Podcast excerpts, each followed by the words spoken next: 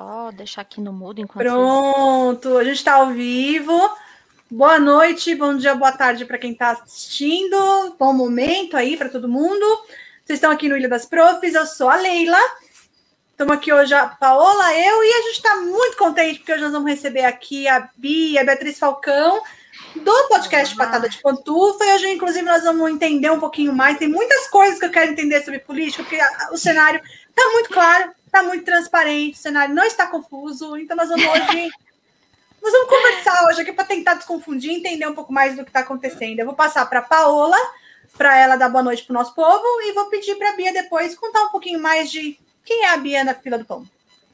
Isso aí, gente. Bom dia, boa tarde, boa noite, seja o horário que você está assistindo ou está nos ouvindo neste momento. Se você já está aqui na live, deixe o seu like. Aproveite e se inscreve também aqui no canal, se você ainda não for inscrito por aqui. E se você estiver ouvindo o podcast, siga nosso feed no seu agregador de podcasts favorito. Mas agora eu vou passar a palavra para que Bia se apresente para a gente. Eu acho que a nossa audiência já conhece a Bia, mas para que ela fale um pouquinho sobre ela e quem ela é na fila do pão e por que patada de pantufa. Bom, vamos lá. Tá passando muito coincidentemente um carro da pamonha agora. Mas, é, enfim, né? A vida e suas, suas coincidências. É, então, meu nome é Beatriz Falcão, ou Bia Falcão, para todo mundo, né? Ninguém me chama de Beatriz, acho que só minha mãe quando ela tá muito puta. É, eu sou cientista política de formação, Fiz uma segunda graduação em filosofia, grande erro. É, fiz quatro anos, fiz quatro anos de filosofia, não terminei, larguei no finalzinho da graduação, porque não estava muito interessada em dar aula. Já engatei com uma pós-graduação com MBA em Relações Governamentais na Fundação Getúlio Vargas, e é isso que eu faço. Eu faço lobby, eu faço relações governamentais. Relações governamentais é um nome bonito, é um nome fancy para lobby. E eu sou lobista. Eu sou lobista desde 2013, basicamente, estou aí. Já passei por algumas boas consultorias aqui em Brasília de relações governamentais, já atendi tudo quanto é cliente, setor privado, setor público, ONGs, Ai, tudo que vocês puderem imaginar de cliente, dos, das pautas mais cabeludas até as pautas mais tranquilas. Se bem que isso nem existe pauta tranquila, né? Mas, enfim. E aí, hoje eu trabalho para o setor de telecomunicação, faço lobby para o setor de telecomunicação. Sou mãe de dois gatos, do Getúlio e do Juscelino, e tenho um podcast chamado, chamado Patada de Pantufa, que tá aí em 11 plataformas diferentes. Batemos, cent... Batemos quantas? 50, 50 mil plays na semana passada. É, e toda quinta-feira tem episódio novo, às 6 horas da manhã, pontualmente. E é isso aí, falo também alguns outros podcasts. Vira e mexe, eu tô lá no Anticast, no Vira Casacas. É, já participei de alguns aleatórios, então é isso aí, estamos sempre falando. Eu gosto mesmo de falar. Então, muito obrigada, Leila, muito obrigada, Paula, pelo convite. Estou muito feliz de estar aqui. E pode mandar ver, pode fazer pergunta à vontade também. Ai, a, a, gente também está muito feliz de estar aqui. A gente adora, principalmente quando a gente tem outras mulheres conversando com a gente, a gente fica muito contente quando fica assim, meninas conversando. Eu acho maravilhoso. E eu queria começar do começo. Uhum. A gente tem a impressão que, assim, uma péssima impressão, normalmente, vindo da comunicação, de lobistas. O que faz um lobista? Então, vamos lá. É, um lobista, ele defende interesses. Ponto final. É, esses interesses eles podem ser de empresas privadas, ele pode ser de um setor público, ele pode ser de uma associação. Hoje eu, por exemplo, faço lobby para uma associação. É, então, o que, que, eu faço, basicamente? Uma associação, ela é basicamente uma entidade que representa um setor, um setor específico, né? Eu, no caso, represento o setor de telecomunicação. Então, o que, que eu faço? Eu defendo o interesse hoje do setor de telecomunicação. E aí, para entender isso de maneira mais simples, é como se, se ocorresse o seguinte, né? Eu gosto sempre de dar esse exemplo, porque eu acho que é o mais, mais prático e mais palpável, assim, para o pessoal que é, é, mais leigo entender. É, imagina que você tem uma fábrica de algodão doce, você é um grande vendedor de algodão doce, e aí o Congresso Nacional ele decide aumentar o imposto sobre o açúcar. Isso afeta diretamente o seu negócio, porque se você vende algodão doce, você depende, sua matéria-prima principal é justamente o açúcar. E isso vai afetar o seu negócio, isso vai fazer com que o seu preço final é, aumente bastante. E é aquela coisa, é, isso pode fazer com que caia suas vendas, isso pode aumentar muito seu custo de produção, lá, lá, lá, lá, lá, lá, lá. Então, o que, que você faz? Você, como produtor de algodão doce, tô simplificando, tá? tô simplificando. Ah, tá. Você chega você chega no lobista ou numa consultoria ou o que quer que seja, num grupo de lobistas e fala, cara, eu preciso que alguém defenda esse interesse para mim. Eu não sei, não sei como funciona o Congresso Nacional, não sei como funciona o processo legislativo, não sei como funciona a política brasileira, então eu preciso de você, lobista, para ir lá explicar para o parlamentar que, bicho, se ele aumentar o preço do açúcar, açúcar, ele vai inviabilizar o meu negócio. E isso é uma coisa que a gente não quer, porque isso quebra a economia e os parlamentares, eles têm uma preocupação muito grande com a economia, justamente porque capitalismo tá aí, né? É, então, a gente precisa manter a economia. É interessante que a política não acabe com a economia, né? Sempre que possível, é interessante que a gente evite isso. É, é, aí você pergunta, ah, Bia, mas é, você está tá dando um exemplo de pauta econômica. Sim, eu estou dando um exemplo de pauta econômica porque isso é o mais palpável, isso é aquilo que a gente vê no nosso dia a dia, é aquilo que afeta a gente de maneira mais concreta. Aquilo que dói no bolso é o que dói na gente. Sim. Mas a gente trabalha também muito com pautas positivas, né? Eu já fiz é, lobby para ONGs, por exemplo, ou para associações que defendiam pautas positivas. E quando eu trabalhava com clientes, quando eu trabalhava em consultoria, quando eu fazia atendimento ao cliente, eu sempre encorajava que os clientes tivessem pautas positivas positivas.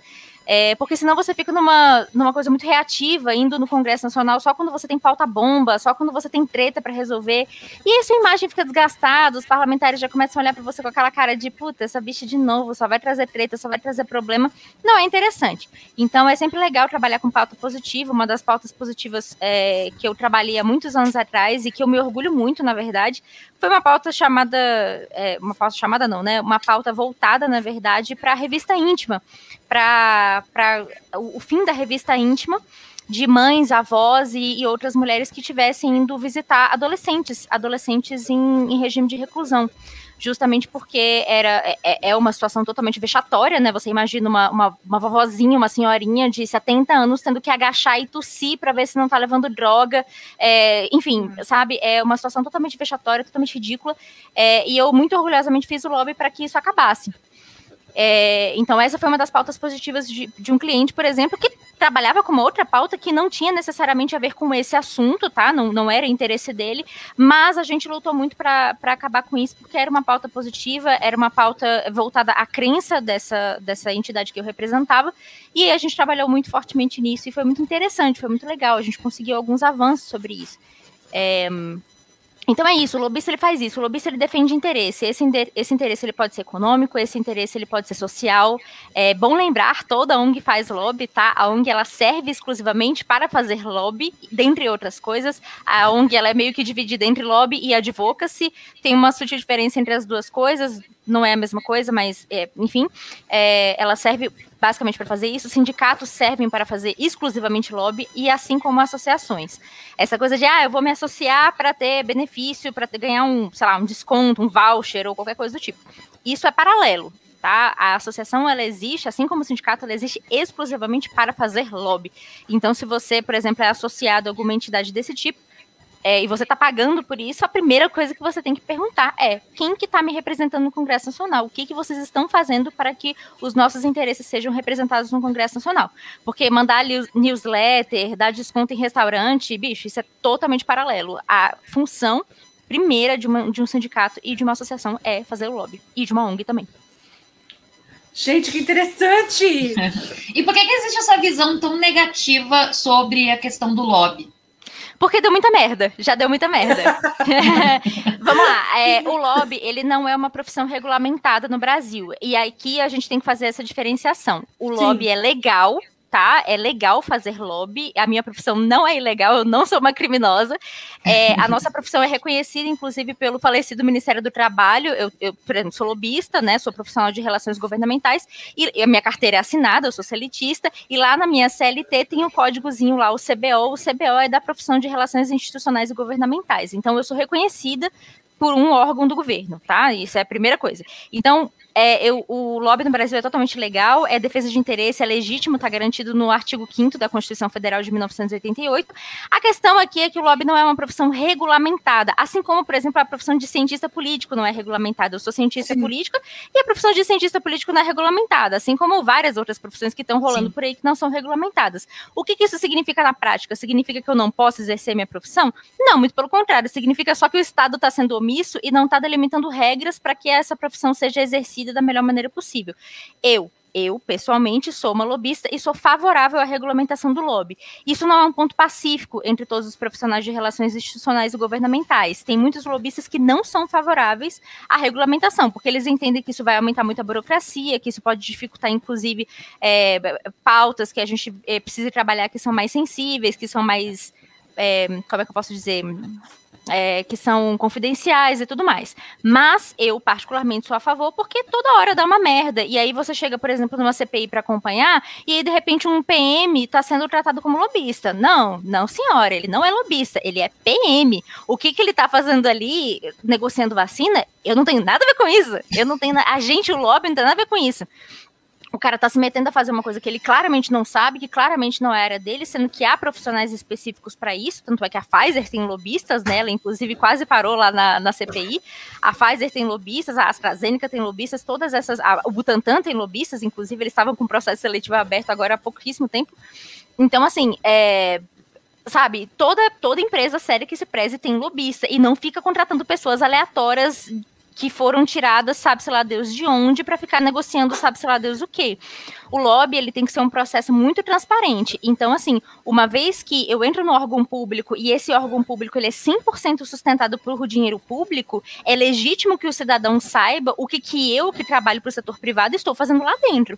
Então, eu estou conversando com o ministro, qual que é a pauta? Claro, eu não preciso ficar é, jogando, botando para jogo pautas que são muito sensíveis ou que, de repente, possam queimar uma estratégia de relações governamentais governamentais que eu venha a ter. É óbvio que não, é óbvio que isso tem que permanecer no sigilo. A estratégia, relações governamentais é estratégia, é como se fosse um jogo de xadrez. A gente tem que manter a estratégia para gente, mas é legítimo que a população saiba e que esteja público para que todos vejam o que, que eu estou fazendo lá dentro enquanto lobista, e não há problema nenhum nisso, não na minha percepção, por exemplo. Para mim, e é uma opinião 100% minha, se eu não tenho nada a esconder, não tem motivo nenhum para eu para eu ficar escondendo reuniões ou para eu ficar. Sim, sim. Enfim. Botando sigilo me... de 100 anos, né? Botando sigilo de 100 anos e tudo mais. Eu não sei o resto, mas eu não tenho nada a esconder. Meu trabalho é limpo, todas as reuniões que eu faço, e eu, eu tô falando de mim e tô falando de profissionais sérios que eu conheço da profissão. A gente faz relatório, a gente sai de uma reunião e faz um relatório detalhado do que foi discutido, o que foi deliberado, o que foi negociado, é, o que foi é, o, o que, que, foi tratado? Foi um projeto de lei? Foi um pedido de requerimento? Foi um pedido de retirada de pauta? Por quê? Qual que é o motivo? Coloca lá o embasamento teórico disso. Todas as vezes que a gente vai conversar com o parlamentar, a gente tem que levar material, a gente tem que levar. Olha, deputado, esse, esse projeto aqui ele não é interessante para o setor, ele prejudica o setor, beleza, mas por quê? leva dados, bicho. O HelGov é feito na base de dados. Apesar de eu ser da área de humanas, não ter muita familiaridade com essa questão da matemática, todas as vezes que a gente vai fazer uma reunião com o parlamentar, a gente tem que levar dados que embasem aquilo que a gente está pedindo, porque senão é senão vira festa, vira farra, vira conversa de comadre. Ah, esse projeto é ruim porque, ah, não sei não, velho, porque eu não gostei da cara dele não. Não é assim, né? Não é assim. O parlamentar ele tem um motivo, ele tem um objetivo para apresentar um projeto de lei, para defender um projeto de lei. Esse, essa defesa que ele faz das suas próprias pautas é perfeitamente legítima, tá? Ele foi eleito para isso. Assim como eu fui contratada para olhar para a cara dele e falar: olha, esse projeto aqui ele é prejudicial ou ele é benéfico para o setor por motivos X, Y, Z e assim vai. E aí a Paula me perguntou, bom, mas por que, que é, é, tão mal visto? Porque no passado, no Brasil, a gente teve uma, uma cambada de gente fazendo merda, fazendo merda mesmo, tá? Merda pesada, e sendo chamada de lobista. E não é. Lobby é defesa de interesse. Se você tá levando uma mala de dinheiro, você não tá fazendo mais lobby. A real é, é bem simples, na verdade. Ai, que ótimo. É, era essa a diferença que a gente queria mesmo. Olha, se você está levando uma mala de dinheiro, não é nome, mas pra gente entender. É, hoje em dia não, não é, é mais na mala, né? Hoje em dia eles gostam de outras coisas, tipo colocar na cueca, colocar é... dentro de outros lugares. De outros lugares, pois é. De outro, quando você fala em dar merda, muitas vezes é realmente é literal. Não, coisa... o lobby, o lobby, ele é só argumentação, ele é só retórica, ele é só isso. A partir do momento que você ofereceu algum tipo de, de benefício, que você deu um presente, por exemplo, existe a lei anticorrupção no Brasil, ela deve ser seguida. E essa lei anticorrupção, por exemplo, ela me impede de sair dando presente para servidor público, para uma autoridade. Eu não posso chegar no ministro, por exemplo, eu do setor de telecomunicação e falar: Oi, ministro, tudo bom? Vim aqui fazer uma reunião com você. Toma aqui um iPhone XSWYZ 10, 20, 30, 40, 50. Não posso fazer isso. Se eu quiser dar um presente para o ministro ou para qualquer funcionário público, eu tenho um limite de 100 reais, 100, 120 reais, enfim, um valor muito baixo para eu dar de presente para ele. E é legal, por exemplo, no, no final do ano é interessante que você dê uma, um agrado. A gente sempre leva uma cesta de chocolate, um vinho dentro desse limite e tal, mas é mais como uma forma de agradecimento, de reconhecimento pelo trabalho que a gente fez junto, pela colaboração que a gente teve com os funcionários públicos, com, com os ministros, com os secretários, com os parlamentares, evidentemente. Então é legal fazer isso, é legítimo fazer isso, mas eu não posso chegar lá no parlamentar e entregar a chave de uma BMW para ele e falar: tudo bom, deputada? Tá aqui o seu BMW, eu não gostei desse projeto, não. Isso é corrupção. Tá, isso é corrupção.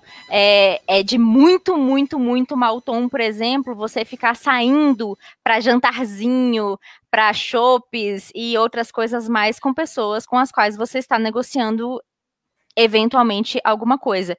Isso a acontece. menos que seja por a menos que seja por acaso, a menos que você esteja ali tomando um chopp e de repente apareça um vendedor da vacina, fala, ah, já que você está aqui, vamos Cara, lá, vamos conversar. O pior é que, assim, isso é foda, porque Brasília é um ovo. Não sei se vocês conhecem Brasília, não, mas Brasília. Brasília é um ovo. Brasília é um ovo. Todo mundo se conhece. Se você não conhece, o seu amigo conhece. É, é desse jeito. É bem é bem nichada, é uma cidade relativa. É apesar de ser uma cidade grande, a gente tem 30. 30 não, tô louca.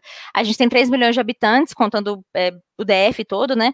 Mas é uma cidade relativamente pequena e todo mundo se conhece muito, né? Então é, é muito comum que você dê de cara. Por exemplo, uma vez eu tava jantando no Iguatemi e dei de cara com o Romero Jucá. Cabe a mim, né, prestar atenção naquela situação e falar, devo?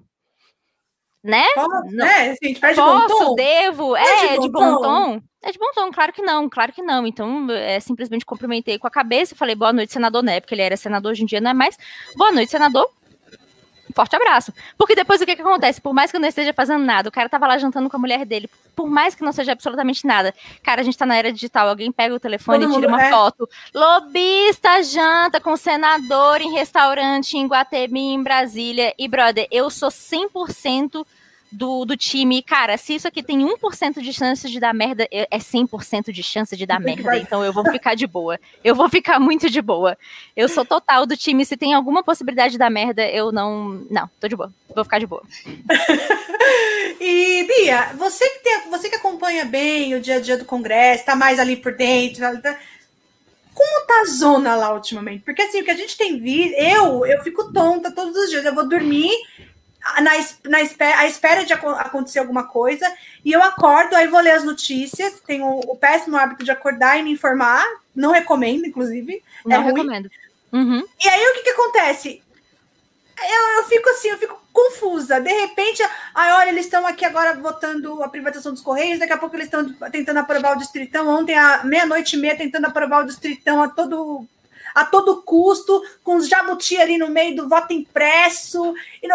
E aí eu fico pensando, gente, como pode um ser que todo mundo fala tanto, que é tão, é, é, é tão incapaz, que é tão horroroso, conseguir, meu, umas demandas estranhas dessa. Tipo assim, o Arthur Lira tá lá agarrado, a mulher do Arthur Lira deve pegar pelinhos de pentelho quando vai beijar ele.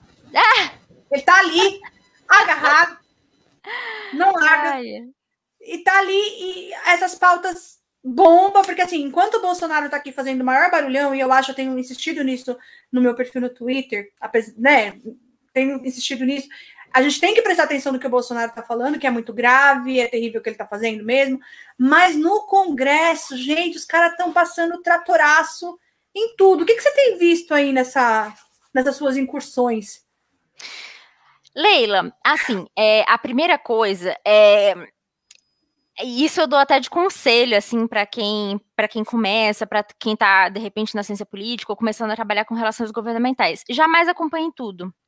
Jamais, jamais cometa esse erro. Primeiro, porque você vai enlouquecer. é, Segundo, porque não é humanamente possível. Então, por exemplo, é, eu antes, assim que eu entrei em Helgov, eu era muito fissurada, muito fissurada. Então eu ficava o dia inteiro, velho, o dia inteiro com TV câmara, TV Senado ligado, em casa e tal. Hoje em dia eu não faço mais isso, porque me fazia mal, me fazia mal mesmo. É, é, legal e tal, é importante acompanhar a comissão, é importante acompanhar a plenária, é interessante você entender o que está acontecendo, como que as pautas estão sendo votadas, qual que é a prioridade, mas, ah, assim, a primeira coisa que eu, que eu te falo é que eu não consigo acompanhar tudo. E, e nem tento mais, nem tento mais. Então, por exemplo, a, a questão do, a questão do voto impresso ou do distritão, eu estou acompanhando por notícia, tanto quanto vocês, eu não tenho acompanhado as discussões, porque, enfim, não é minha pauta, eu já enlouqueci o suficiente com a pauta de telecomunicações, já me dá trabalho suficiente, então eu não vou enlouquecer por causa disso.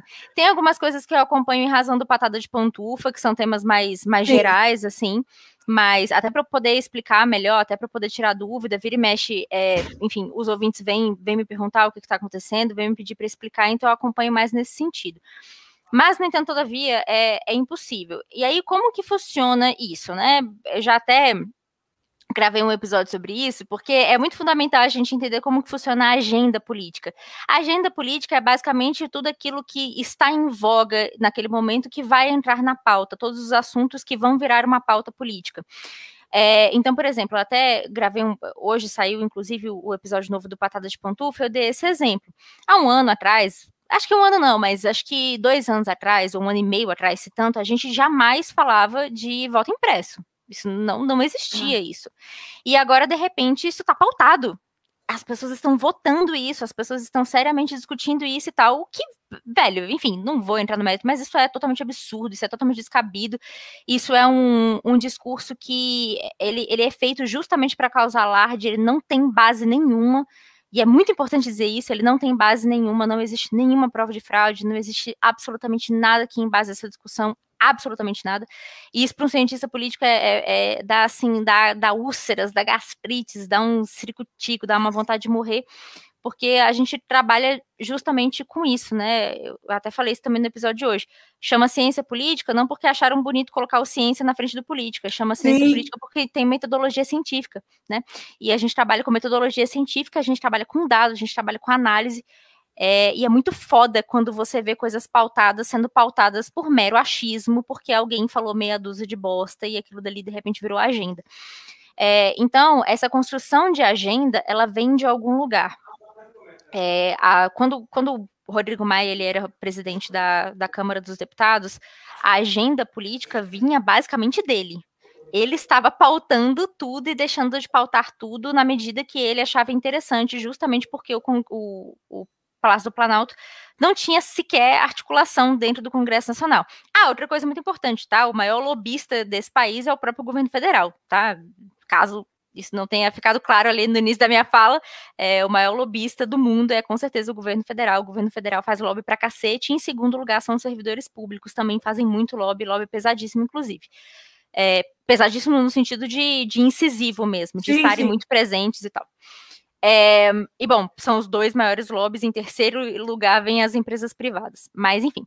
É, então, quando a gente fala que o governo não tem articulação dentro do Congresso Nacional, a gente está falando de lobby. Tá? A gente está falando exatamente de lobby. O que está acontecendo? O governo não está conversando, o governo não está dialogando com os parlamentares e, portanto, não consegue defender as suas próprias pautas, e aí, tratoraço. E aí o Congresso pauta aquilo que quer, quando quer, como quer, e bora, bora. Conseguiu o acordo, conseguiu articular para votar, vota. Não conseguiu, vota depois e assim por diante. É, então, isso é muito, isso é muito sintomático, né? De um, isso, é, isso é um sintoma bem claro de um governo que é omisso. Por exemplo, quando você tem o, o Congresso Nacional pautando aquilo que ele acha que é necessário, é sinal de que o próprio Palácio do Planalto não está conseguindo articular os seus interesses. E por que, que é interessante que o Palácio do Planalto articule os seus interesses? Porque ele se elege com base nisso. Ele se elege com base numa, numa agenda X. Por exemplo, o Bolsonaro se elegeu dizendo que ia aprovar reforma, reforma tributária, reforma da Previdência, Sim. reforma administrativa, privatizações, lá, lá, lá. Essa era a pauta, essa era a agenda. Quando a gente está dois anos e uns quebrados, acho que já fez dois anos, é, já. É, quando a gente está aí há dois anos de governo e o, o governo não conseguiu não conseguiu aprovar nada disso, é um sintoma. É um sintoma essa articulação não existe, ou ela está sendo muito mal. É, então, assim, pode parecer uma coisa meio, ai, nossa, está criticando o governo. Isso é prático, tá? Isso, isso, é uma, isso é uma observação muito prática.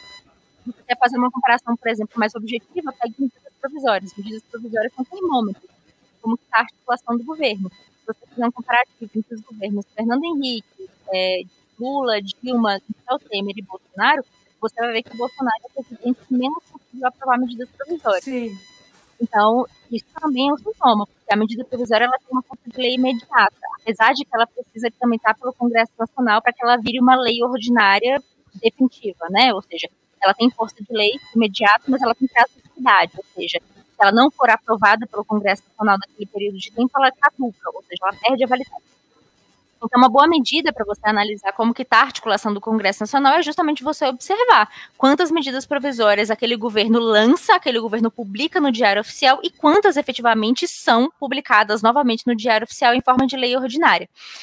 É, então, isso também é uma medida interessante. O, o governo Bolsonaro é, e isso é uma observação prática, não é uma crítica de, de alguém que é oposição nem nada, isso é só uma observação de uma cientista política, é o governo que menos aprova medidas provisórias na história desde, desde enfim, da história recente, desde a redemocratização. É, então, então, bom, né? O que eu tava, mas eu estava falando tudo isso para dizer que não adianta a gente a gente querer enlouquecer acompanhar tudo. O Congresso funciona dessa maneira é insano mesmo. Quem fala que parlamentar não trabalha nunca na vida pisando no Congresso Nacional, é, é claro, né? É claro, são 513 cabeças, não vou falar por todo mundo, tem muita claro. gente ali que está que tá encostada, isso é real, isso é fato, mas dizer que o Congresso Nacional não produz é, é de uma heresia, de uma falta de conhecimento brutal. Funciona, funciona muito e é frenético, bicho, e é frenético. Tipo, são nove horas da noite, tá rolando votação agora, e talvez vá até meia-noite, e a gente aqui, lobista, tem que estar tá acompanhando, tem que acompanhar tudo sempre. É, então funciona, funciona pra caralho. A política ela é bem frenética assim mesmo. Então, e, e o Congresso, bicho, eu não sei nem o que dizer. Assim, o, o, Parlamento brasileiro é de um é de um nível de produção quase que industrial. Assim, a gente pode discutir a qualidade dessa, dessa produção sim, industrial. Isso é outra história. Isso é outra história. Mas o fato é que produz, produz muito mesmo, muito mesmo. Oh, é, Paula, você quer fazer uma pergunta antes de mim? Sim, sim, então, sim. Lá há muita dificuldade é, de acesso aos parlamentares. Então, aquele parla, aqueles parlamentares que dizem, não, fala com o assessor A, o assessor B, o assessor C, o assessor W, até conseguir chegar com ele, chegar até eles. Cara, Paula, depende muito do parlamentar e depende muito da sua pauta. O que, que eu quero dizer com isso? É, por exemplo, vou, vou usar aqui como, como exemplo eu acho que é mais fácil. Um, eu defendo o setor de telecomunicação e tem alguns parlamentares que têm afinidade com o setor de telecomunicação. Eles pegam essa pauta para eles, ou seja, eles defendem a conectividade, né? Defendem a conectividade, defendem que o Brasil tem que aumentar a sua conectividade, que todo mundo tem que ter um celular com 4G decente, que todo mundo tem que ter uma casa com Wi-Fi decente e tudo mais. Isso é uma pauta deles. Isso é uma, uma, uma afinidade que eles têm com a nossa pauta. Com esses parlamentares é muito mais simples da gente conversar, porque por motivos óbvios, né? A gente está ali querendo a mesma coisa que ele. A gente está querendo aumentar a conectividade, a gente está querendo que mais pessoas tenham acesso à internet de qualidade. Então, quando a gente chega para falar com o parlamentar, geralmente é um pouco mais fácil. Mas, mas, não raro, tá? Não raro mesmo, é bem comum. Você chega no parlamentar e fala: olha, parlamentar, olá, tudo bem?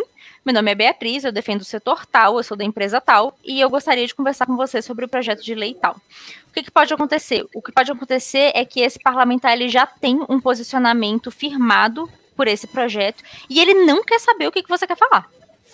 Isso aconteceu muito recentemente comigo, acho que tinha um projeto pautado, acho que ali no início de maio, meio de maio, sei lá, que estava pautado na Comissão de Ciência e Tecnologia, era um projeto péssimo, blaster mal escrito, uma coisa horrorosa, uma coisa assim que, cara, era é surreal prejudica o setor, prejudica o consumidor, prejudica as empresas, prejudica todo mundo. É era uma coisa horrorosa. E aí eu cheguei no parlamentar, fui primeiro pela assessoria, né? Não fui direto no parlamentar.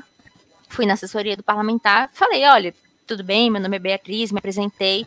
Queria conversar com o parlamentar sobre esse projeto de lei. A gente identificou algumas problemáticas e tal. Isso tem todo um discurso que tem que ser super modelado para não ofender o cara, para não parecer que você tá, tá falando que o cara não sabe fazer projeto de lei, que o cara não sabe trabalhar e tal.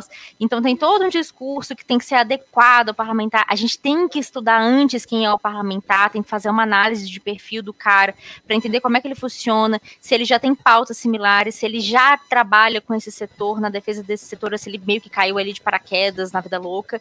É, então a gente tem que adequar sempre o discurso ao nosso interlocutor, sempre, toda vez. Então, se eu falar com 10 parlamentares hoje, eu vou ter que ter 10 estratégias de comunicação diferentes para cada um. Sim. Isso dá um trabalho da porra, não vou mentir para vocês, não.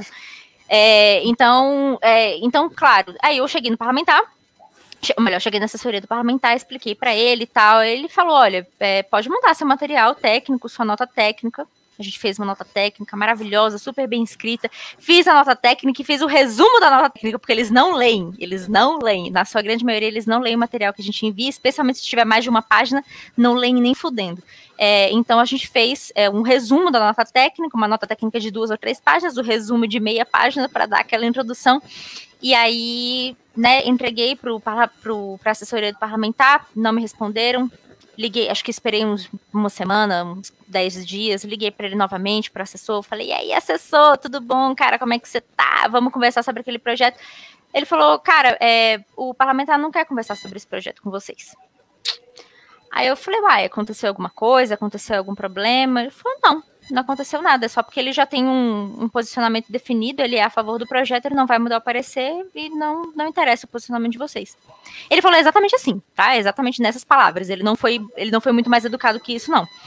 Até porque, cara, o bicho não me deve absolutamente nada, né? Então ele pode falar comigo do jeito que ele quiser e não raro esse tipo de, de, de grosseria acontece da parte deles.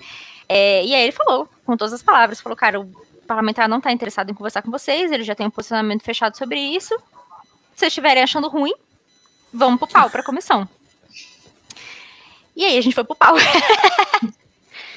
e aí, bom, né, o, o, projeto, a gente conseguiu dar uma freada no projeto, o projeto tá lá parado, não foi pautado de novo, não foi votado, está parado, graças a Deus, mas, mas tá lá, tá tramitando, então a qualquer momento ele pode ser aprovado, que vai ser péssimo para vocês, para mim, para todo mundo. É, então é isso, assim, depende muito é do parlamentar. É, exatamente. Então depende muito do parlamentar e depende muito do, da, do nicho, assim, que ele está defendendo. E claro, é, quando a gente está falando de período de eleição, gente, isso é tão mais problemático que chega a dar um, dar um desespero, assim. Por quê?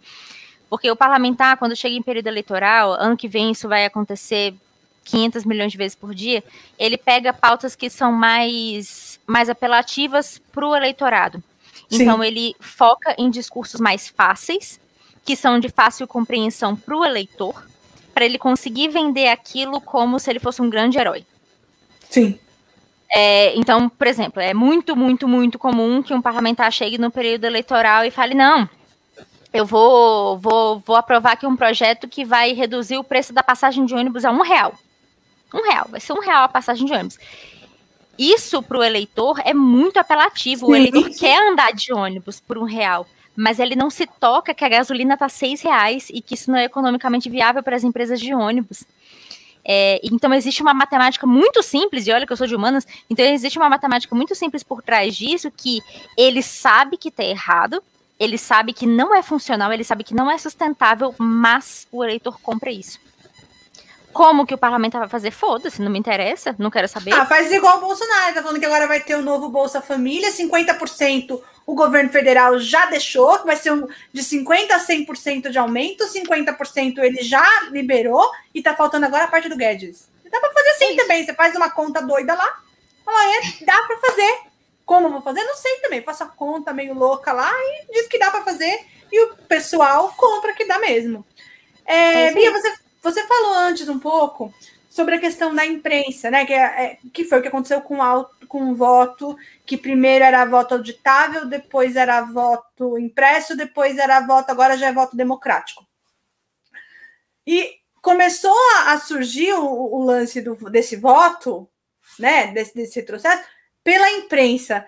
E meu, muitas outras coisas surgem primeiro na imprensa. A impressão que dá, às vezes, é que o Bolsonaro fica ali de olho, pescando as ideias, às vezes, tá, também. Aí ele vê uma ideia boa ali na imprensa e ele fala: opa, isso aqui eu vou pegar para mim. Porque às vezes a gente vê que a, a, imprensa acaba dando um passo querendo dar o furo, sei lá. e acaba, às vezes, um pouco que alimentando o que o Bolsonaro está fazendo. Como você vê o trabalho da imprensa, e agora estou falando como cientista política, muito mais até do que do lobista, a influência da imprensa nesse momento louco que a gente está vivendo agora na política do país? Cara, Leila, é, é muito é muito complicado essa sua pergunta, porque eu tenho eu tenho sentimentos muito ambíguos assim. Eu também. É, a imprensa ela tem um papel fundamental e ela jamais deve ser silenciada ou podada ou qualquer coisa do tipo. A imprensa tem que trabalhar com perfeita liberdade é, e sem nenhum tipo de, enfim, de de comportamento é, no sentido de podar nenhum nada, nenhuma opinião, nada. É, mas ao mesmo tempo existe uma pauta muito específica é, por parte de, de algumas de alguns editoriais, né? Então, por exemplo, a gente tem que lembrar que a imprensa ela não é uma ela não é uma entidade etérea, elas são empresas privadas e empresas privadas têm agendas. É, isso é muito claro, isso é, isso é muito evidente. E quando a gente está falando de imprensa, eles têm preferências políticas óbvias. Tem é, tem jornais, tem revistas, enfim, que têm um comportamento político mais voltado à esquerda, mais à direita, mais ao centro, que são, a favor, que são abertamente favoráveis à, à reforma. É, eu, por exemplo, sinto muito o caso da Band News, eu ouço muito a Band News. E a Band News é uma rádio liberal. Total. É uma rádio de comportamento é, essencialmente liberal. Eles fazem, por exemplo, abertamente propaganda para o agronegócio. E, claro, né? Eles não fazem isso de graça nem nada, obviamente, não estou sendo ingênuo. Mas assim, eles não, não têm receio nenhum de dizer, olha, a gente apoia o desenvolvimento Sim. do agro, a gente apoia a reforma tributária, a gente apoia a reforma da Previdência, eles falam isso à torta e à direita todos os dias. Apoiam a questão do, da, da, do armamentismo, apoiam que cada um tenha a sua Sim. arma, eles têm esse apoio. Sim, é, os jornalistas de dentro da Band News é, fatalmente não, não, são todos que concordam com esse com essa enfim, com esse, essa perspectiva da, da Band, mas o fato é que a rádio em si, ela tem uma pauta muito específica. E eu acho legal que eles tenham esse posicionamento mais claro, porque te põe, Sim. É, te dá clareza, te dá clareza. O que, que você está escutando? Eu, por exemplo, eu acho não concordo. Sim. Exatamente. Eu, por exemplo, não concordo, não concordo de jeito nenhum com, com defesa de arma nem nada do tipo, mas eu sei o que, que eu estou escutando, e eu sei que eles estão abertamente defendendo isso, eu acho mais honesto, eu acho mais justo. Com certeza. É, do que você ficar aquela coisa meio que trabalhando por debaixo dos panos, fica uma coisa meio obscura, é, sabe? Imparcial, né? Imparcial. É, não existe imparcialidade, não existe, isso é uma não grande bobagem. É, então, assim, eu, eu prefiro ouvir uma, uma rádio ou um veículo de imprensa, qualquer, qualquer que seja, que tenha um comportamento, que tenha uma opinião aberta sobre as coisas, do que ficar ouvindo uma que fica se fingindo de imparcial e depois ali por debaixo dos panos. Porque, cara, eu trabalho com lobby, eu sei o que, que os caras estão fazendo, tá ligado? É, não raro a gente conhece os lobistas também do SBT, da Band, da, da Globo. É comum, é comum. E a gente conversa, velho. A gente conversa, as pessoas se falam, a gente se comunica bastante, inclusive. É, então a gente sabe o que está acontecendo, ninguém é idiota. Então é, eu prefiro que seja assim, eu prefiro que seja aberto. É, então eu acho que é bastante complicado essa questão de, de essas agendas políticas elas é, fatalmente entrarem em conflito com interesses que são sociais. O que, que eu quero dizer com isso? Eu quero dizer que de repente é, a gente está e isso já aconteceu muito, isso aconteceu em várias ocasiões, isso aconteceu muito especialmente no governo Temer, tá? É, para não, não ficar falando mal da torta direita do Bolsonaro, né? Mas isso aconteceu muito especialmente no, no governo Michel Temer, que foi. Muitos veículos de imprensa foram favoráveis ao impeachment desse presidente Dilma, muitos apoiaram abertamente o impeachment, e quando Michel Temer chegou ao poder, aconteceram vários várias coisas, várias tretas, e, a, e alguns veículos midiáticos deram uma bela de uma passada de pano para as coisas Sim. que estavam acontecendo e deram uma, sabe, do tipo, não, não é assim, deixa o cara trabalhar e não sei o quê. E esse discurso, ele vai de encontro com o interesse, com o interesse coletivo. É, então, isso é muito importante da gente lembrar. A empresa, ela tem um interesse econômico, ela não tem um interesse coletivo. Sim. Imprensa são empresas privadas. Então, a primeira coisa que a gente tem que ter em mente é isso para além disso, eles têm que ter toda a liberdade do mundo, isso é indiscutível, isso é inegável, isso é inegociável, absolutamente inegociável. É, então, mas botar, fazer esse, esse peso, esse contrapeso, é que é, é é que é muito difícil, porque aí vai de uma questão, vai, vai, muito do foro íntimo, sabe? Vai muito da sua crítica, vai muito de você entender o que, que você está ouvindo e até que ponto você pode absorver aquilo que você está ouvindo como verdade, Sim. ou aquilo que, enfim, para você não, não faz sentido e tudo mais. Então, é, quando eu fiz quando eu fiz faculdade de ciência política, a gente fez uma a gente eu, né, fiz uma matéria de análise política. Uma das, uma das coisas que a gente aprendeu em análise política é você identificar editoriais, por exemplo. Então você pega um assunto, um assunto, abre cinco jornais e leia os cinco jornais sobre o mesmo tema e você identifica ali os vieses. Isso é muito interessante de fazer, não precisa ser cientista político para fazer isso, não. É um exercício interessante de fazer, assim, quando você estiver ali meio. Ah, me interessei aqui sobre determinado tema, sobre voto impresso. Vou abrir cinco jornais de editoriais diferentes e vou ver como é que é que eles se comunicam com o público sobre o mesmo tema. Isso diz muito sobre o comportamento e sobre o posicionamento deles sobre é, esse determinado tema, então é interessante, é um exercício interessante de se fazer. Então, para mim, é, isso é um pouco mais fácil, isso é um pouco mais natural, então eu já consigo ouvir e falar, brother, não, sabe? Isso, isso para mim, para mim não serve, essa informação não vale de nada. Mas é, quando a gente está falando de massa de, de, de pessoas que não têm esse não tem esse, esse comportamento crítico, e não porque não querem, mas porque nunca foram ensinadas a isso, a gente está introjetando a forceps nelas um, um, conhecimento que talvez não seja o adequado. É, então, é, o sensacionalismo midiático, por exemplo, em torno de alguns temas, eu considero extremamente problemático.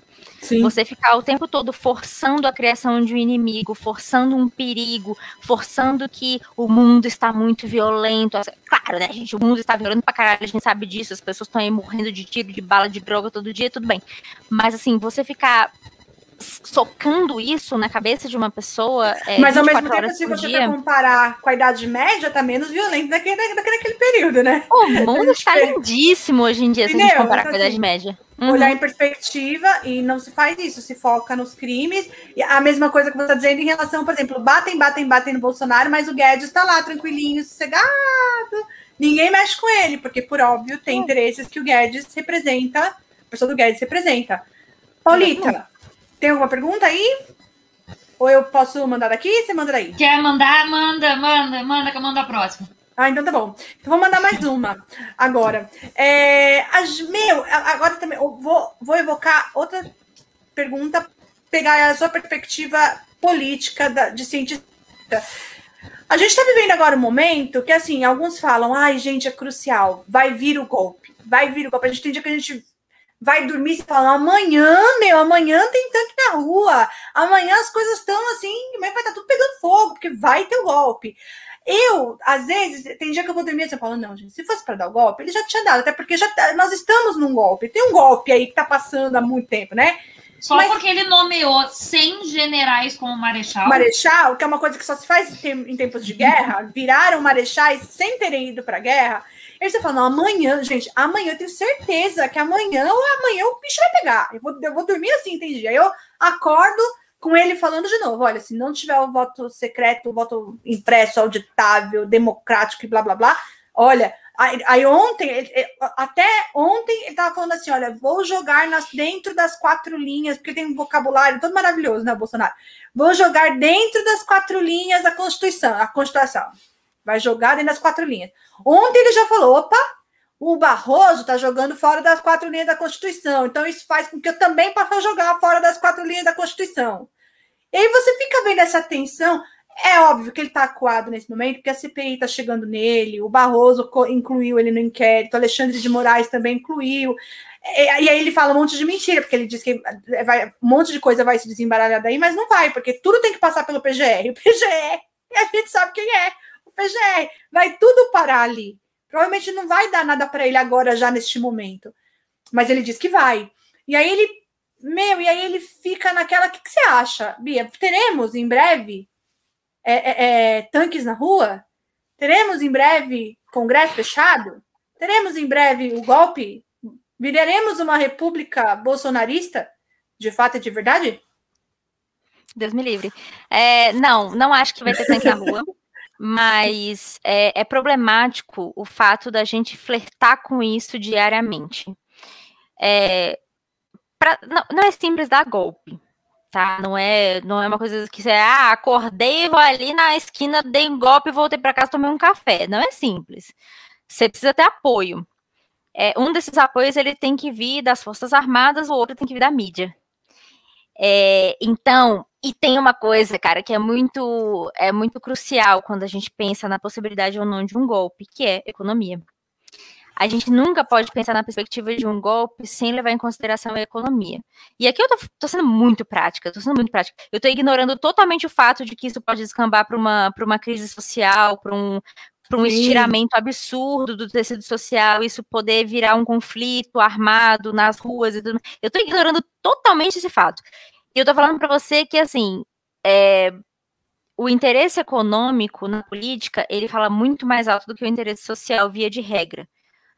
Porque, amor, capitalismo, não gostou? Não tenho muito o que te dizer, sabe? Assim, o mundo funciona assim, o mundo inteiro funciona assim. É, então, a, a economia pauta a política desde sempre, desde que a gente faz política dessa maneira, com esse tipo de, de modelo econômico. E, é isso aí. Eu não tenho, não tenho que te dizer de, de nada de, de, bom em relação a isso, de que isso vai mudar em breve, nem nada. É assim que o mundo funciona e eu lamento. É, então, é, a gente tem que pensar muito nessa perspectiva econômica. Não é interessante economicamente que haja golpe no Brasil. As empresas, especialmente grandes empresas, não estão engajadas nisso, o mercado não está engajado nisso. A partir do momento que o mercado começa a se engajar numa possibilidade de golpe, porque ele vê uma perspectiva de melhoria econômica ou de vantagens, aí a gente se fudeu. Mas não há, não há essa expectativa, não há essa perspectiva. É, eu acho muito difícil, acho muito difícil mesmo. Não acredito nisso, mas é muito problemático por si só, e aí é uma, uma visão bem é, bem objetiva, assim, da, da, minha, da minha formação, de tudo que eu já estudei da minha vida, é totalmente problemático que todos os dias a gente esteja pensando que será que vai dar merda? Será que vai ter gol? A gente não tinha que estar tá pensando nisso, a gente não tinha, isso não é um problema, isso não deveria ser um problema. É, a gente tem um problema muito maior agora chamado pandemia. E a gente tá preocupado de, caralho, será que amanhã eu vou acordar e vai ter um, um general na minha porta? Isso por si já é muito problemático. Isso não está certo. Por mais que, ah, não, não Bolsonaro vai terminar o governo dele, nunca vai ter levantado, nunca vai ter dado três pipocos. Nunca. Não interessa. É, já é problemático por si só que a gente esteja é, sofrendo esse desgaste institucional todos os dias. É, e a gente agora está numa rota de coalizão com o Supremo, com o TSE e com o Poder Executivo. No ano passado, ou no ano retrasado, nem sei mais onde que a gente está, acho que era no ano passado, a gente estava nessa mesma rota com o Congresso. Poder Executivo e Congresso estavam o dia inteiro se batendo, o dia inteiro brigando, o dia inteiro, e bicho, era todo dia, todo dia, todo dia. É, então, é problemático, e é problemático principalmente, Leila, porque a gente começa a falar para a população que as instituições, elas, tão, elas são frágeis, elas não funcionam, elas não, elas não funcionam como deveriam, elas são omissas, e são mesmo, velho, são mesmo, em, certas medidas, a gente pode colocar aqui na mesa quantas vezes as, as instituições foram omissas, quantas vezes o Supremo foi omisso, quantas vezes o TSE, quanto, quanto tempo o TSE demorou para se manifestar em relação a essa história de urna eletrônica, a volta auditável, isso é ridículo, isso é totalmente absurdo, isso é totalmente descabido. E agora, aos 45 do segundo tempo, o Barroso finalmente olha e fala: Eita, espera aí só um pouquinho, não é assim que funciona a vida. Só que agora o que vai acontecer? Ele tem que sustentar esse rojão. Ele botou na mesa, então agora ele vai ter que sustentar, porque se ele recuar, ah, bicho, aí, aí o enfim, né, todo esse discurso do Bolsonaro vence, aí ele ganha mesmo que ele não ganhe uma eleição, por exemplo, ele ganha na discussão, ele ganha retórica. É, e isso é problemático. Então, uma vez que você enfrenta, você tem que ter culhão. Você tem que ter culhão de, de falar, olha, a linha está aqui, essa linha não passa, e se passar vai dar merda. E tem que dar merda se passar, bicho. Você tem que sustentar esse rolê. É, e você tem que ser muito duro para. Pra... Porque senão você banaliza a instituição. E a democracia, Sim. ela existe na base da instituição. A gente não, não consegue ter democracia sem que as instituições funcionem. É, e a gente não é uma democracia sólida. A gente não, é. não. é. Eu sou uma forte defensora das instituições, por exemplo. Eu não concordo quando a galera fala que ah, as instituições no Brasil não funcionam. Cara, elas não funcionam da maneira como, ela deve, como elas deveriam funcionar, isso é fato. Tem muitas falhas. Agora, que elas não funcionam, não. Peraí, só um pouquinho. Agora, que a, no, que a nossa democracia é sólida, não, não é. E não é justamente porque as instituições elas sofrem desgastes à torta e à direita Sim. e a gente deixa, e as próprias instituições deixam que esse desga esses desgastes aconteçam e corram soltos e ninguém se se manifesta, ninguém fala nada e fala: não, não vai dar golpe, não, deixa assim do jeito que tá. Não tem que deixar, as coisas têm que ter limite. Né? Então é problemático. É por si já, ainda Sim, que não, não role um tiro, quando, é problemático. Eu acho que quando a gente precisa dizer, olha, a democracia, é, é, ela, ela é, por exemplo, ela está muito bem no Brasil, no momento que você precisa falar isso, já é um sinal de que não está. Porque se estivesse, não, não, não, não haveria necessidade de, de falar sobre isso. Não haveria necessidade de, de você afirmar, porque você já, já tá, já é, então você não precisa afirmar. Agora, olha, as instituições estão funcionando. Se as instituições estão funcionando de fato plenamente como elas deveriam funcionar com relação ao Bolsonaro, ao discurso dele, já, já, já teríamos visto ela funcionando, não haveria necessidade de se afirmar isso. Quando você tem a necessidade de afirmação, aí você fala, opa, tem alguma coisa errada.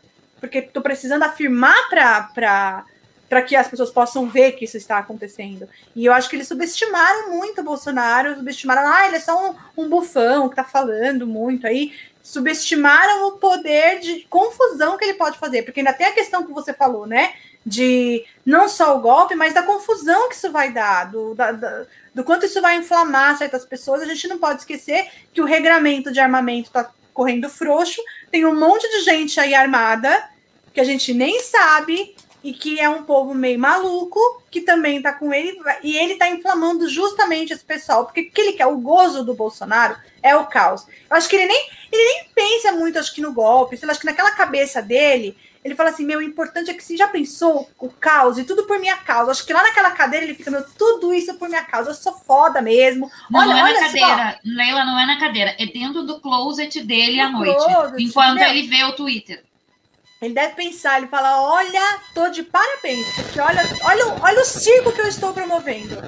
Acho que ele fica. O gozo dele é esse. É, é, é isso é um prazer quase que sexual para ele. Ele fala: Olha, olha o que eu estou causando, né? O que eu estou causando, né? Tá. Vai lá, é, Paulita, agora isso. tu. É? Gente, tem um microfone chiando. Não sei se é da Tem, eu acho que é Paulita. Vê, é? vê se, é, se é o meu. Vou mutar aqui, peraí. Não, não, é dela mesmo. É dela. É, pode ser o. Pode ser o. Como é que chama? O cabo de, da rede, o carregador do seu, seu computador que tá É, eu tô ouvindo rede. também um, chia, um, um chiadinho. Ô, Bia, tem duas perguntas aqui para você do chat. Manda. É, eu vou fazer essas perguntas agora. Então vai lá, Paulita, vai lá. Manda, manda. Uma do Diego Andrade, e ele pergunta uhum. uh, se tu consegue, como lobista, né, distinguir entre os projetos em votação se algum deles tem algum indício de corrupção, por exemplo. Às vezes sim, às vezes é bem, é, às vezes é bem claro.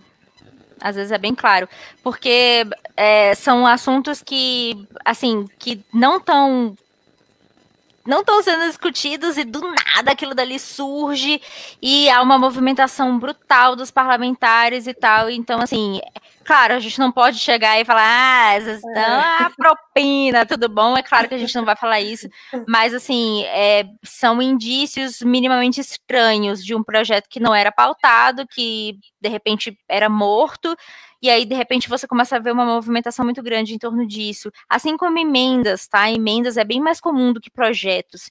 Esse tipo de coisa, é, a corrupção, ela é muito sutil, ela não é muito escrachada, né? Tanto é que não é todo dia que você pega um caso de corrupção. É, então, a corrupção em si, ela, ela acontece de maneira muito sutil. Então, assim, os caras não pegam e compram um projeto de lei, tipo assim, ah, toma aqui um bilhão de reais para você aprovar esse projeto de lei. Não é assim que funciona geralmente. Eles pegam muito pelas beiradas, do tipo, ó, oh, requerimentozinho para botar esse projeto em pautas, vamos discutir esse projeto, fazer uma audiência pública. Então, assim, é muito sutil. Só que aí quando você está quando você tá olhando a coisa como um todo, você começa a perceber o movimento de um movimento crescente da, da, daquela discussão daquela pauta que não existia. E aí você fala, cara, o que, que, tem de interesse por trás disso? Aí, se você começa a cavocar, você começa a entender. Geralmente são, são né, podem ser interesses econômicos de enfim, eleitorais, por exemplo, comum, muito comum, tá? Você, você tem ali algum tipo de pesquisa que identifica que o comportamento eleitoral tá com esse tipo de dor, tá com esse tipo de demanda, essa demanda vem da sociedade, e aí os parlamentares começam a se, a se movimentar para é, sanar essa dor. Dou um exemplo, fosfoetanolamina, é a tal da pílula do câncer que foi votada no Congresso Nacional em 2016. Isso não era pauta, e de repente isso começa a ser discutido.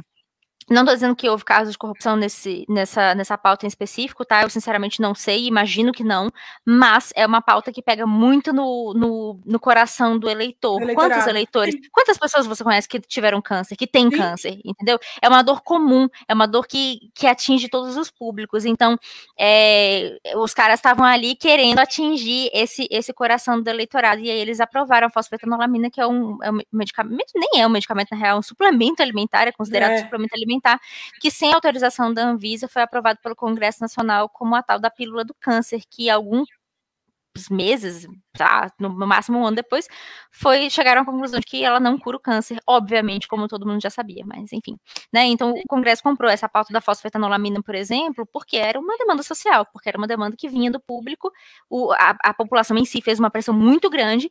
Então, é, é claro, tem comportamentos que são que são estranhos, digamos assim, que eles acontecem meio do nada, e se você for cavucar, você começa a entender de onde que eles vêm. Esse comportamento pode ser uma demanda social, esse comportamento pode vir de corrupção mesmo. É, Paulita, faz outra aí, tem Sim, duas. E a outra pergunta é o do nosso amigo Normose, né, que essa semana ele disse que Querido. lembrou de Bia, né, porque Lira está defendendo a votação de projeto de regulamentação do lobby no Brasil. E com você, ele aprendeu a olhar o lobby de um outro jeito.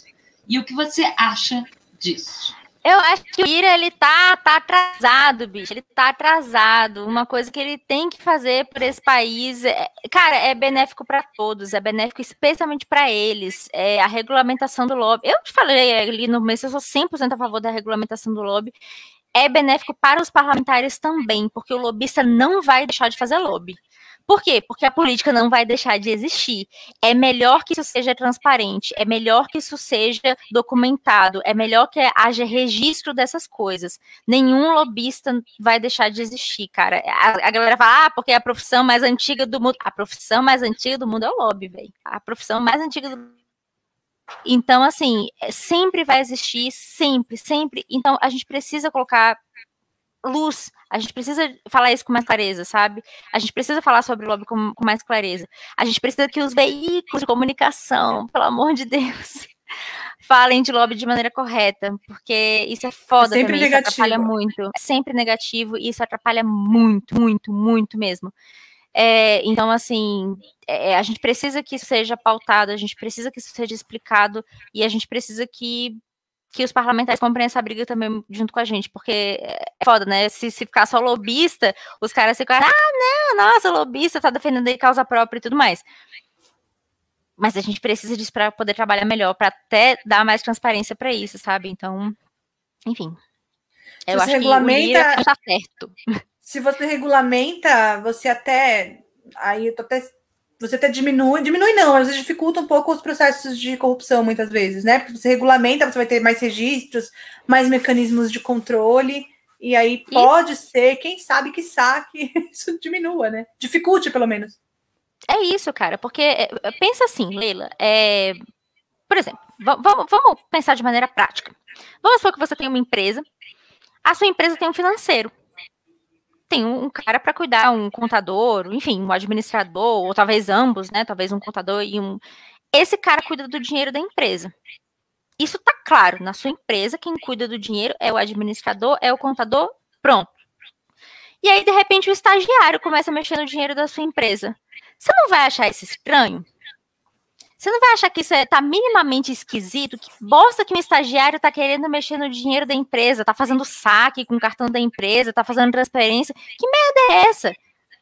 Então, assim, quando você delimita quem que cuida do que, as coisas ficam mais simples. Então, por exemplo, se eu cuido do lobby da, da sua empresa, você sabe exatamente o que esperar de mim. Então você pode me cobrar relatório, você pode me perguntar que bosta que eu estava fazendo jantando com o parlamentar, você pode desconfiar, você pode me aplicar compliance, você pode me aplicar um código de ética rigoroso, e eu sou 100% a favor compliance, gente, compliance tem que ser injetado na veia do lobista na, na maternidade, tá ligado? Não tem essa, não tem essa de lobby sem compliance, não, bicho. Isso é um absurdo.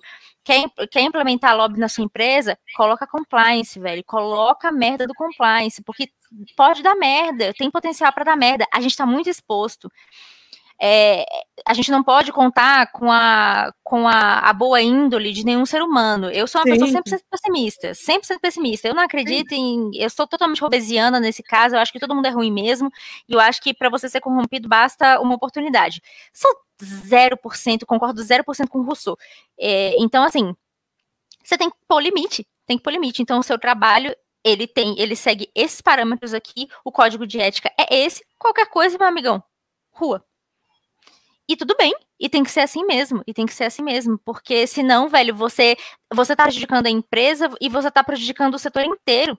Porque a, as pessoas que falam mal de lobista, elas não falam mal de lobista porque elas acham que eu tô que eu tô levando mala de dinheiro para deputada, elas falam mal de lobista porque elas viram outras pessoas fazendo isso no passado, e essas pessoas só fizeram isso porque não existia limite antes, porque era tudo na base da, ah, não, foda-se, festa e os caralho. E e aí fudeu com, com a profissão de todo mundo.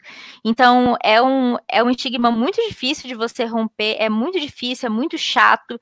É, às vezes você seu trabalho para ficar explicando que você não é, não, não tá querendo, sabe, não tá querendo nenhuma, nenhuma ilicitude ali no meio.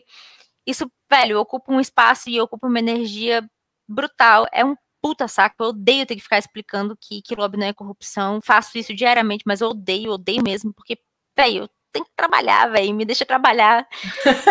e, e assim, é um saco, mas é necessário, né? A gente tem que fazer porque justamente porque um dia não teve limite e as pessoas, quando não tem limite, elas fazem merda e elas Sim. jogam do jeito que elas querem.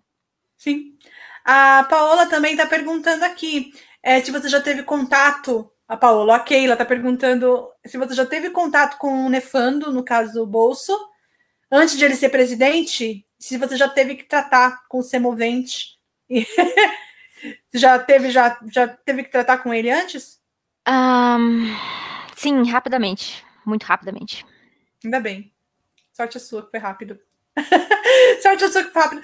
E você falando, você disse que é, representa os interesses né, da, das telecomunicações. Como está essa questão do 5G, Bia?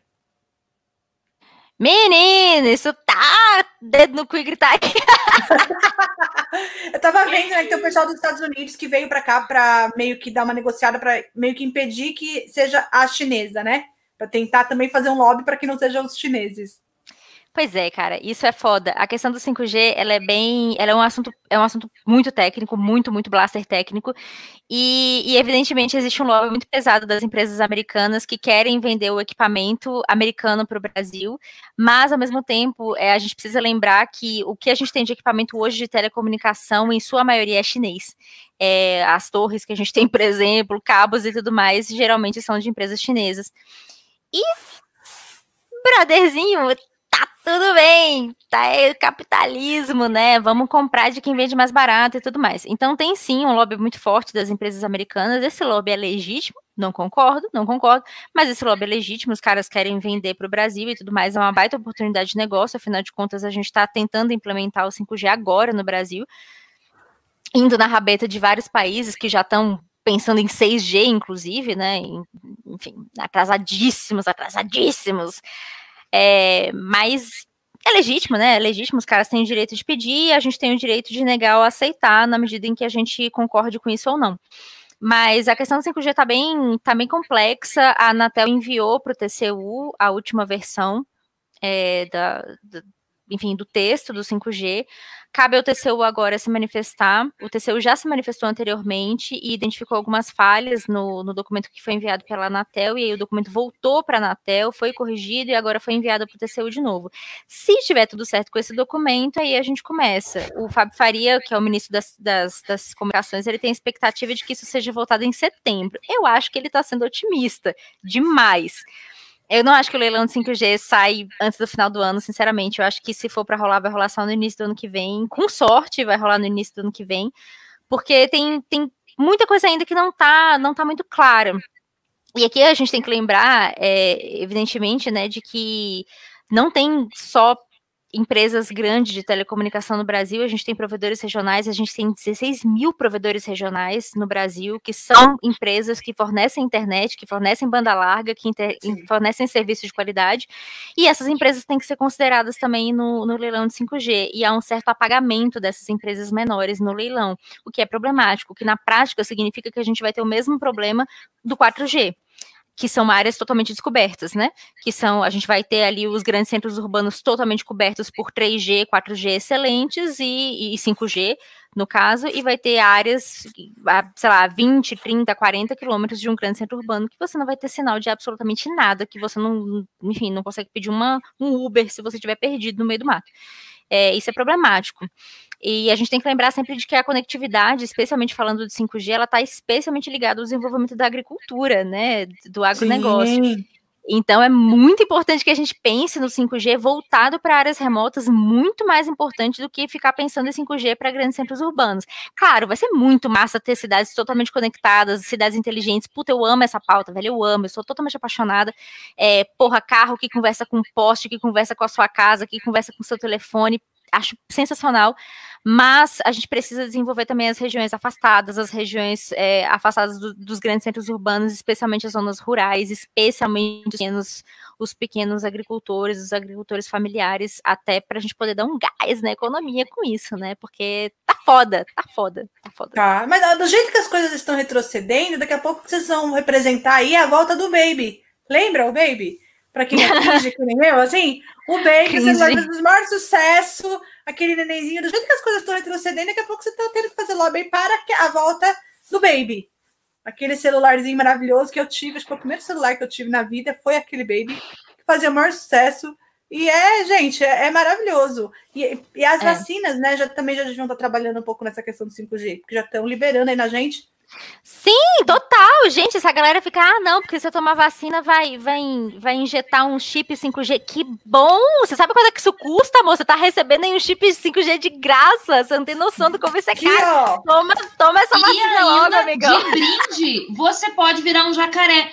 Pensa na possibilidade de você passar o dia numa lagoa, tranquilinho, tomando um sol, entendeu? É, muito. demais, muito demais. Eu fiquei muito frustrada porque vi vários vídeos, até falei isso pra Paola, vi vários vídeos das pessoas ficando magnetizadas. Eu fiquei muito frustrada porque eu não fiquei, porque eu perco muita chave. Ia ser, olha, gente, ia ser Mara. Prendeu a chave aqui, acabou, vai sair. Nunca mais eu a chave na vida. Não aconteceu comigo, infelizmente.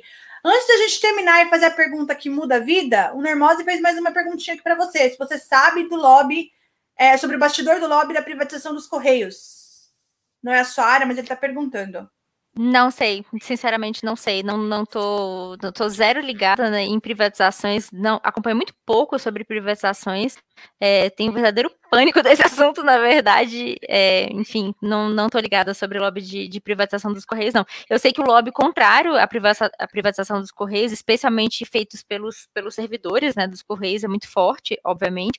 Especialmente é, os trabalhadores dos Correios eles têm feito uma pressão muito grande nos parlamentares de esquerda, que são os que deveriam estar defendendo né, os interesses dos trabalhadores do, do Correios. É, sei isso, mas enfim, é, é, uma demanda, né? Uma demanda de governo. Imagino que o Ministério da Economia esteja fazendo um lobby fortíssimo para a privatização dos Correios, mas não, não sei como é que está rolando, não. Por falar nisso, passou? Alguém sabe dizer se passou? Eu, sei, eu acabei de ver aqui no Twitter que, que, que foi negado o voto impresso. voto impresso rejeitou. sim, Correios passou. Passou, Correios? Correios vai né? seguir. Uhum. Correios vai seguir a, o trâmite. Mas o voto impresso não? Voto não. impresso não passou. Chupa. Ficou, ficou no caminho. Vou Pô, agora que eu ia chamar a manifestação pela volta do mimeógrafo nas escolas. Eu tenho um mimeógrafo aqui em casa. Eu tenho um mimeógrafo, que vai, vai que, né? Eu tenho um vai mimeógrafo. Que, né? Vai que, né? Mas o Baby, gente, o Baby era tão bonitinho, era uma gracinha, uhum. o Baby podia, né? O Baby era lindo. Você vai.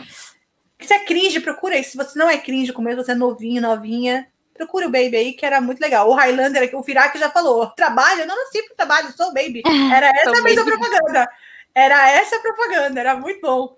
É... Bia, vou te fazer a pergunta que muda a vida. Essa pergunta você nunca mais será a mesma. Depois profunda e filosófica. Profunda e filosófica, realmente, assim, muda a vida. É um giro de 180 graus.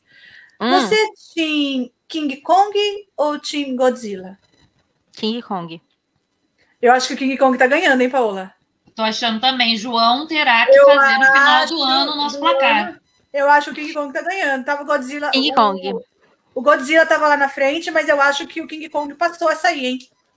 Eu acho o Godzilla tosco. Desculpa. É, é, eu também acho, eu prefiro o Jaspion, mas é, o, o, o, o, João gosta, acho que, do Godzilla.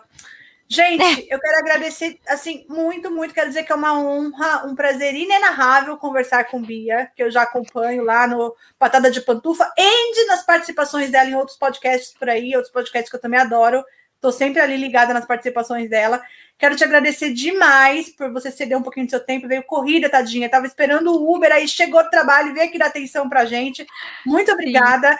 Quero agradecer também o pessoal que está aí no, no chat conversando com a gente, todas as presenças, o nome que vai estar tá com a gente aqui de novo, brevemente. Quero agradecer todo hum. mundo que está aí e pedir aquela, aquilo clássico, né? Que eu sempre esqueço, a Paola lembra melhor que eu, mas sempre esqueço. Dá o like, compartilha, ajuda a gente a ir mais longe, porque tem muita gente legal ainda para a gente conversar esse mês e nos próximos. E é isso aí, gente. Muito obrigada. Vou pedir para a Paola é, dar os agradecimentos dela e vou pedir para a Bia depois dar suas considerações finais. Isso aí, gente. Boa noite. Agradecendo mais uma vez a Bia por estar aqui conosco, pela paciência, pelo tempo disponibilizado, por responder as nossas perguntas, mesmo muito primárias, a respeito. Não existe tema. isso, não existe isso. e, enfim, né? Agradecendo mais uma vez. E Normose responde no Twitter. Obrigada. o Normose é ruim, o Normose é ruim de responder mensagem que só, gente. Ele me deixa dias no vácuo no WhatsApp. Dias. A, a Bolso Regret disse uma coisa: nunca mande nudes para o Normose, porque ele vai demorar 11 horas para te responder. Exato. Nossa! Nossa, se ele demorou 11 horas, ele respondeu rápido demais, bicho. Rápido demais. Manda uma mensagem pro, pro Normose falando que o Star Wars é ruim. Ele vai responder na hora. Ah, é o jeito da Paula Gostei de, da tática. É. Agora a, a Tati fala pra ele, Star Wars é uma merda. Você vai ver esse menino fritando aqui, ó, te mandando 500 mensagens, uma seguida da outra. Mas é mentira, Star Wars é maravilhoso. Todo mundo tem que amar Star Wars. E quem não ama tá errado. Quem não ama Star Wars tá errado. Ih, gente, eu não amo, não. Concordo, concordo. Tá errado, tá errado. Tá, tá errado. Tu assistiu errado. Volta, Lema. Assiste de novo. É isso. Tenho, não tenho muita paciência para Star Wars. Assiste, assiste Mandalorian. Se tu não gostar de Mandalorian, eu, eu entrego para Deus. Mandalorian Ai, é sensacional. Eu vou assistir, Mandalorian é sensacional. Depois eu vou falar minhas impressões e te marco lá no Twitter, dando as minhas impressões. Se mudou Pode marcar. Não. Pode marcar. é isso aí, Bia. Fala aí as suas últimas considerações finais aí para os nossos. Ai, gente, que isso. Foi um prazer enorme. Adoro, adoro participar, adoro falar. Sempre que vocês quiserem, estou à disposição. Sempre que tiver disponibilidade, porque essa vida tá corrida pra caralho. Às vezes eu demoro para responder, demoro para aceitar convite, mas não é por maldade, não. É porque a vida tá, tá foda, está corrida. Eu sou podcast e também sou metida a marombinha, então faço esses cinco dias por semana. Tenho gatos, tenho namorado, e aí é, tenho irmã, uma irmã de quatro anos. É foda, é foda, é foda, é foda. Tudo isso ocupa muito tempo. Então, às vezes, rola aí a questão da, da desorganização mesmo. Mas eu tô sempre à disposição, DMs abertas no Instagram, no arroba patada de pantufa, no arroba Bia Rock no Twitter. Respondo todo mundo, 100% das pessoas que vêm falar comigo eu respondo. Posso demorar? Posso demorar. Mas respondo. Então, quem quiser trocar ideia, estou à disposição. Quem tiver dúvida, estou à disposição. Quem quiser ouvir o Patada de Pantufa e perguntar e, e xaropar, totalmente à disposição. Xarope pouco, xarope pouco, porque é tão difícil já fazer isso, ficar levando paulada tão ruim. Mas pode xaropar também se quiser, não tem problema não.